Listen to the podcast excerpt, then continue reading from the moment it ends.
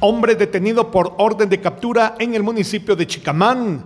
Nelson Eduardo Rodríguez Chávez, de 36 años, fue detenido por investigadores de la División Especializada en Investigación Criminal DEIC en la aldea El Pinal, Chicamán, Quiché en cumplimiento a una orden de aprehensión en su contra por el delito de promoción, facilitación o favorecimiento de prostitución. Desde Emisoras Unidas Quichén, el 90.3, reportó Carlos Recinos, primera en noticias, primera en deportes.